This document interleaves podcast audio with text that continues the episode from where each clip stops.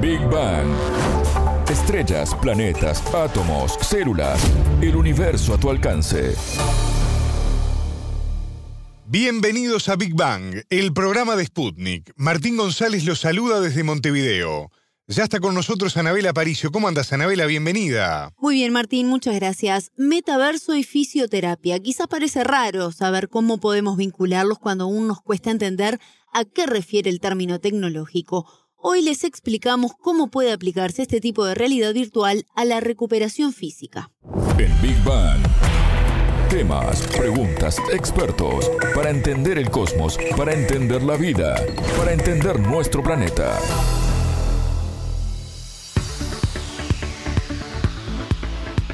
El avance de la tecnología modificó la forma de trabajar en todos los terrenos, pero una propuesta de experiencia virtual propone su aplicación en la fisioterapia. Vamos a ampliar un poco más en esto, Anabela. Sí, Martín, pero primero explicaremos qué es el metaverso para entender mejor el tema. Ya lo hemos mencionado en otras ediciones de Big Bang, pero hoy vamos a retomarlo y adaptarlo al ámbito de la salud. Dialogamos con John García, líder del Laboratorio de Innovación, Creatividad y Nuevas Tecnologías de la Universidad Nacional de Colombia, quien propone utilizar esta tecnología para la disciplina médica. El metaverso es un concepto que recientemente tomó puerta desde el anuncio que hizo Facebook de, crear un universo digital donde las personas pudieran interactuar eh, a través de dicha interfaz gráfica y a partir de eso pues se vienen generando diferentes expectativas en torno a grandes compañías que vienen trabajando en el tema desde hace un tiempo atrás como los zonas de realidad virtual ya aumentada y en ese sentido pues se ha venido consolidando toda una posibilidad de generar este universo alternativo donde las interacciones tanto sociales como laborales y otros aspectos de la vida se pueden digitalizar e, e interactuar a través de estas nuevas tecnologías de inmersión. ¿Cómo podría implementarse esta realidad virtual en la práctica del día a día de la fisioterapia? De esta forma lo explica el experto colombiano. Hay varias eh, iniciativas a nivel mundial donde lo que se ha buscado justamente es integrar dispositivos electrónicos que permitan generar una asistencia de manera remota en la cual a través de mediciones se puedan facilitar algunos tipos de decisión para las personas que están en rehabilitación o para sus propios cuidadores o para los mismos fisioterapeutas. Eh, existen iniciativas en las cuales, por ejemplo, a través de estos elementos de, realidad aumentada, de realidad virtual, se puede tener un acompañamiento remoto a personas que necesitan recuperación y ese acompañamiento remoto a su vez puede ser monitoreado de una forma mucho más efectiva por el doctor o por el rehabilitador a través de estos dispositivos y a través del monitoreo de estas posibilidades tecnológicas como la realidad virtual eh, que permitan de cierta manera hacer que el paciente y el doctor se sientan como si estuviesen en un mismo espacio y puedan interactuar a partir del mismo en la toma de decisiones que permitan una mejor recuperación para el paciente. ¿Cuál es la diferencia entre el metaverso y otros tipos de realidad virtual que hoy se utilizan, Anabela? García nos explicaba que en este caso implica un tipo de inmersión superior a lo que actualmente conocemos. De todas formas, el académico aclara que esto no reemplazará la atención cara a cara en el futuro. Lo que se pretende a futuro con el metaverso es dar la posibilidad que la persona sienta que la experiencia es casi realista, y en ese sentido lo que permiten este tipo de tecnologías es, por ejemplo, generar mayor detalles, tanto visuales como gráficos, el sentido de poder monitorear aspectos del cuerpo humano a distancia. Hay otros ejemplos donde, por citar alguno de ellos, eh, las personas pueden llevar a cabo dos doctores una cirugía de manera remota y a través de estas tecnologías se puede enviar la información de, pues, con un mayor nivel de detalle para que el doctor experto pueda guiar a quien está haciendo la cirugía digamos en tiempo real. Esto pues a diferencia de la realidad virtual o la realidad aumentada pues requiere primero una calidad gráfica superior. Justamente Facebook hizo hace poco un anuncio que está trabajando en unas gafas que permitan solucionar problemas como la distorsión por el campo visual o ajustar mejor la imagen para que se pueda eh, de cierta manera asimilar lo que el cerebro hace eh, a nivel del ojo al armar una imagen digámoslo, en el ambiente real. y que a través de estas gafas pues lo que se debe hacer es justamente ajustar dependiendo de la pupila, la distancia a la que esté el objeto y el entorno para que esa experiencia pues realmente se sienta lo más natural y, real posible.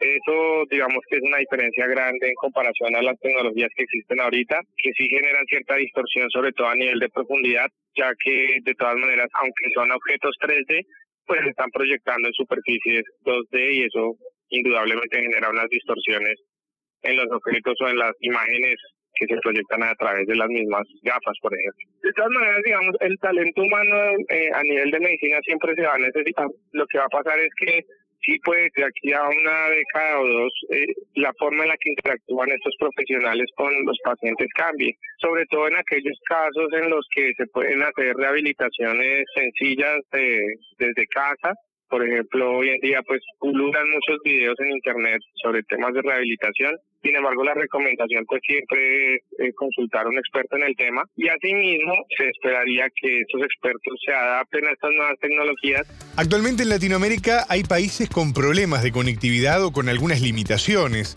¿Esto podría atentar contra una implementación de este sistema en el futuro cercano, Anabela? Sabes, Martín, que sobre ese tema también consultamos a García y nos explicó que sí, se necesita en la región varios elementos para poder incorporar en la práctica este sistema y también nos dijo cuánto más o menos deberíamos esperar para experimentarlo.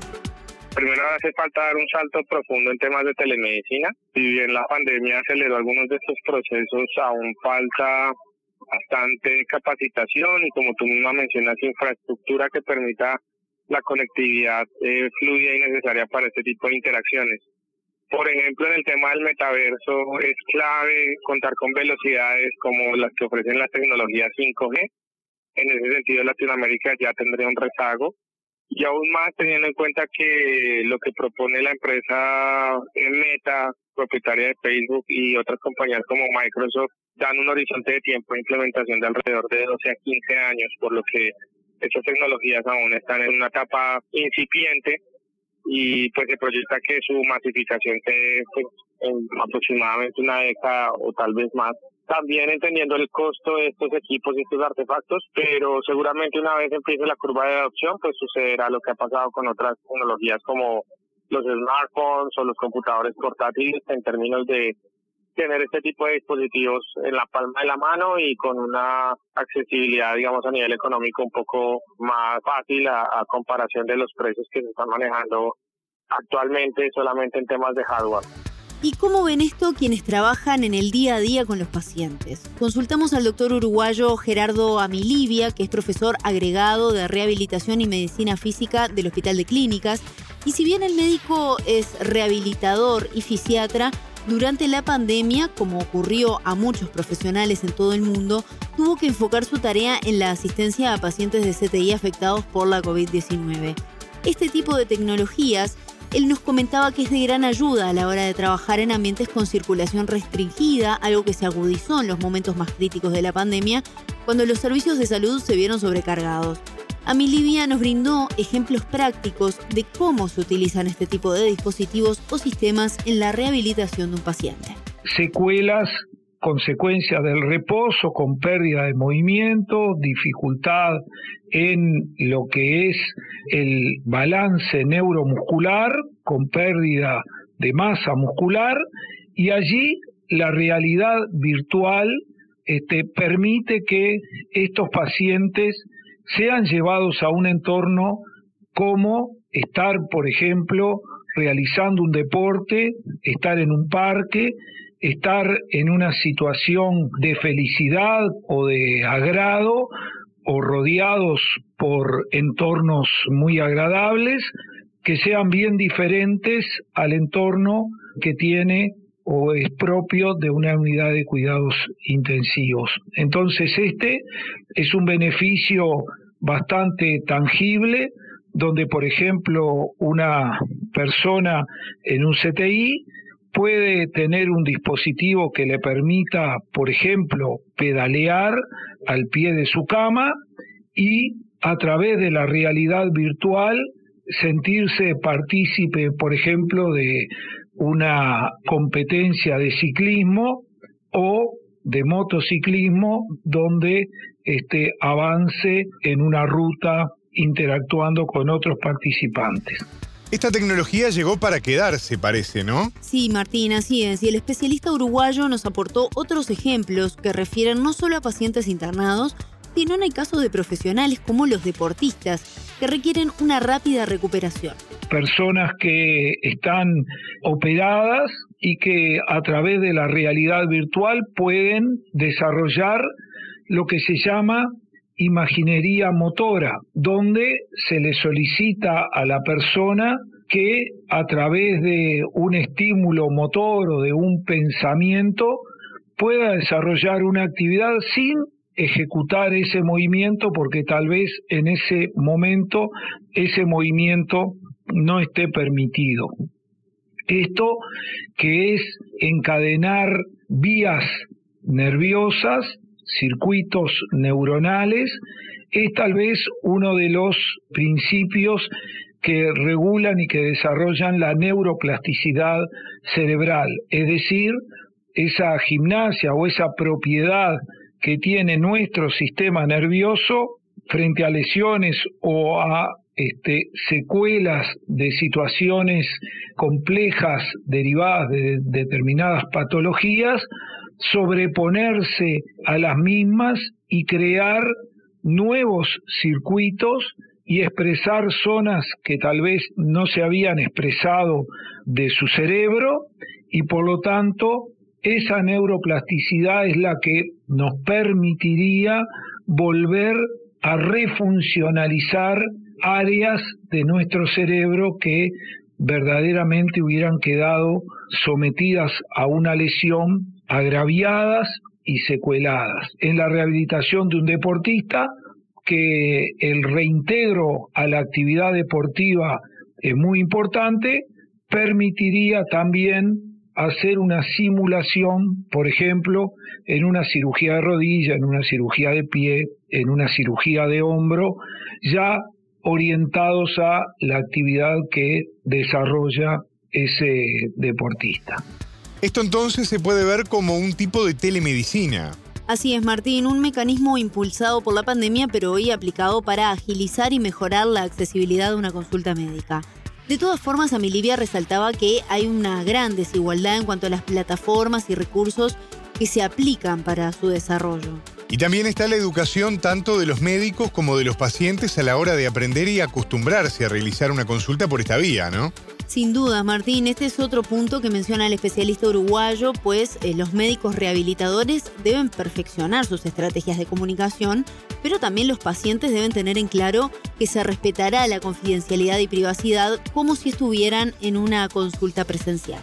La telemedicina permite que la rehabilitación pueda tener su desarrollo con pacientes a distancia y por lo tanto permitiéndonos establecer contacto clínico sabiendo de la realidad del paciente independientemente de la distancia donde éste se encuentre y asimismo establecer estrategias de rehabilitación con intervenciones que van desde el ejercicio terapéutico propiamente dicho hasta otras intervenciones que impliquen la terapia ocupacional, la fisioterapia y otras formas de tratamiento que también tienen su implicancia en la rehabilitación, como sería, por ejemplo, el tai chi y otras este, manifestaciones que tenderían a favorecer la movilidad de las personas. Y sí hay una gran desigualdad o inhomogeneidad en cuanto a las plataformas que sostengan la telemedicina y los recursos que en distintos medios se apliquen para su desarrollo y por otro lado la cultura que tengan en este caso los médicos rehabilitadores, para desarrollar y llevar adelante estrategias a distancia de comunicación con sus pacientes. Asimismo, para el paciente, entender que tiene respetada muchas veces aspectos de confidencialidad y que de pronto esa consulta se va a ver rodeada de todas las garantías que tiene una consulta en la presencialidad. Escuchábamos al uruguayo Gerardo Amilivia, profesor agregado de Rehabilitación Médica Física del Hospital de Clínicas del Uruguay, y antes a John García, líder del Laboratorio de Innovación, Creatividad y Nuevas Tecnologías de la Universidad Nacional de Colombia. Ambos nos contaron cómo podría aplicarse el metaverso en la rehabilitación física. Muchas gracias, Anabela. Hasta la próxima. Esto fue Big Bang